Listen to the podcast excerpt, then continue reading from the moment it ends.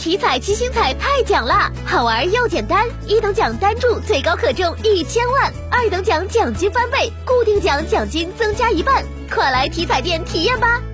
中国体育彩票。